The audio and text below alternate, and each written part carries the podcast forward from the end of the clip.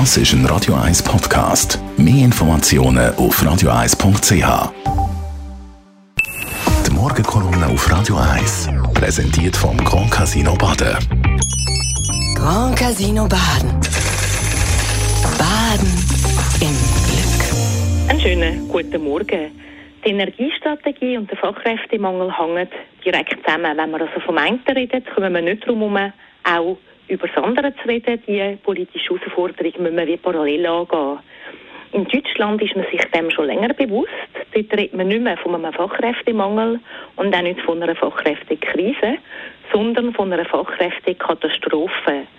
Man weiß, dass die Umstellung auf erneuerbare Energien genau daran könnte scheitern, dass es zu wenig gut ausgebildete Menschen gibt. In der Schweiz ist die Erkenntnis auch angekommen und es gibt Bemühungen und sogar eine Roadmap vom Bund mit den Verbänden zusammen, den Missstand zu beheben. Aber so schnell geht es eben nicht. So sind 500 Stellen von Solarfachleuten zurzeit gar nicht besetzt.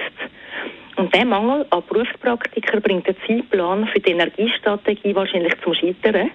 Damit rücken wir auch weiter von der Erreichung der Klimaziele ab.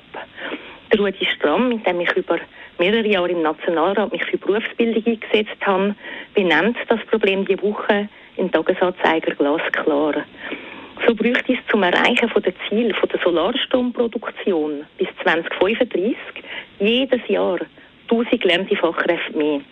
Das Gleiche bei der Wärmepumptechnik, bei den Installateuren, bei den Bauplanerinnen und bei den Bohrspezialisten. Bei 900'000 fossile Heizungen müssen bis 2050 ersetzt werden und eine Million Häuser benötigen eine energetische Sanierung. In der Solarbranche braucht es laut Berechnung in den nächsten Jahren mindestens 11.000 Vollzeitstellen, also doppelt so viel wie bis jetzt. Dass das Problem nicht frühzeitig angegangen worden ist, hat auch damit zu tun, dass Berufsbildung nicht den Stellenwert hat, den sie sollte haben. Wir fangen zwar in der zweiten Primarschule an mit Fremdsprachen, aber in vielen Berufen haben Lernende an der Berufsschule nachher keine Fremdsprachen mehr. Und auch der Stellenwert der Allgemeinbildung könnte stärker sein. So überlegen eben nicht wenig Eltern und Jugendliche, dass sie lieber als Gimmi gehen oder eine KV-Lehre machen, damit ihnen der Anschluss an die Weiterbildung möglichst einfach fällt. Das ist ein politisch gemachtes Problem. Ich habe jahrelang in der Bildungskommission vom Nationalrat erlebt, dass es viel nicht für nötig halten, den schulischen Bereich in gewissen Berufen über das Minimum raus auszubauen. Und das trägt dann dazu bei, dass der Berufsbildungsweg für gewisse Jugendliche eben nicht so attraktiv ist. Berufsbildungsweltmeisterschaften sind zwar nett, zeigen aber kein Abbild von der realen Berufslehre, wo viele Jugendliche jedes Jahr anfangen. Es ist darum wichtig, dass Politik sich vermehrt für die Stärkung der Berufsbildung einsetzt und zusammen mit den Berufsverbänden darauf achtet, dass wirklich Kompetenzen und Fertigkeiten gelernt werden, die für die Zukunft auch benötigt werden.